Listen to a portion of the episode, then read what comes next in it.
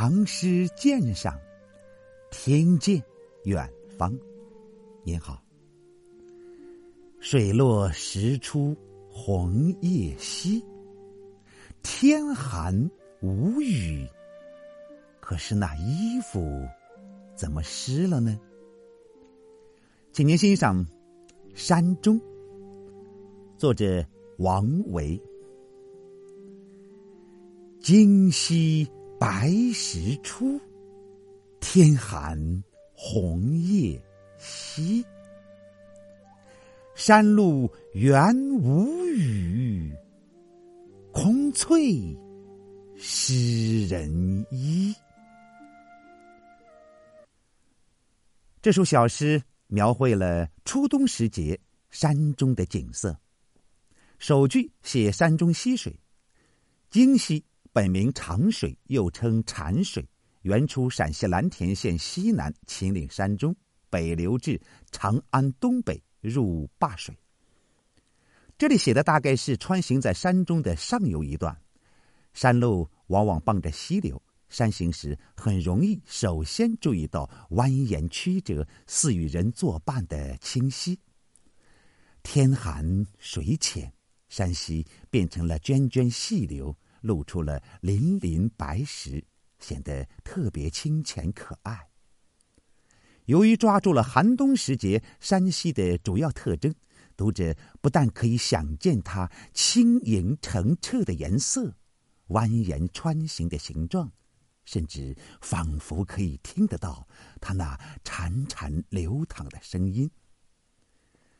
次句写山中红叶，绚烂的双叶红树本是秋山固有的特色。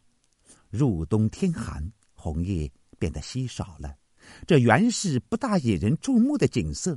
但对王维这样一位对大自然的色彩有着特殊敏感的诗人兼画家来说，在这一片浓翠的山色背景上，这里哪里点缀着的几片红叶，有时候反倒更为显眼。他们或许会引起诗人对刚刚逝去的绚烂秋色的遐想呢。所以。这里的红叶稀，它并不给人以萧瑟、凋零之感，而是引起人对美好事物的珍重和留恋。如果说前两句所描绘的是山中景色的某一两个局部，那么后两句所展示的却是它的全貌。尽管冬令天寒。但整个秦岭山中仍是苍松翠柏，温郁青葱，山路就穿行在那无边的浓翠之中。苍翠的山色本身是空明的，不像有形的物体那样可以触摸得到，所以说是空翠。空翠自然是不会失衣的，但它是那样的浓。浓的几乎可以溢出翠色的水分，浓的几乎是整个空气里都充满了翠色的分子。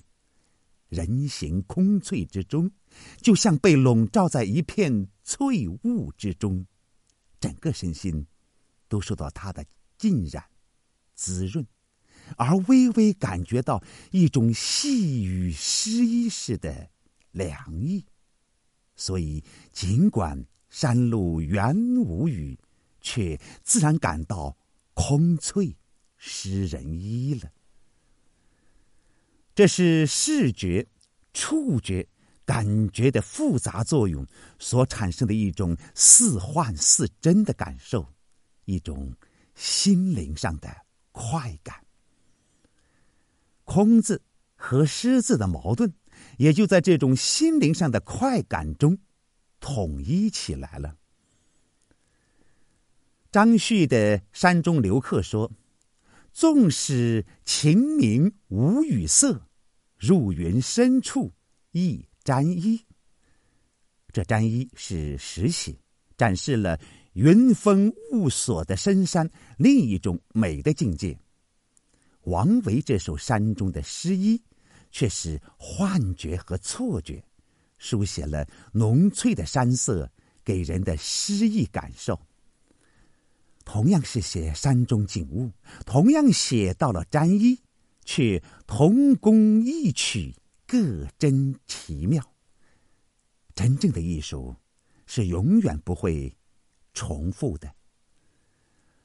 这幅由白石粼粼的小溪、鲜艳的红叶和无边的浓翠所组成的山中冬景，色彩斑斓鲜明。富于诗情画意，毫无萧瑟枯寂的情调。和作者某些专写静谧境界而不免带有清冷虚无色彩的小诗比较，这一首所流露的感情和美学趣味，都似乎要更健康一些。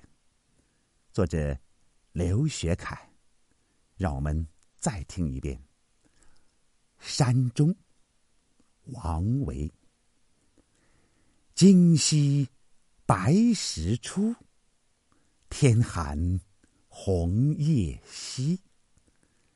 山路原无语，空翠湿人衣。谢谢您的聆听，咱们下回再会。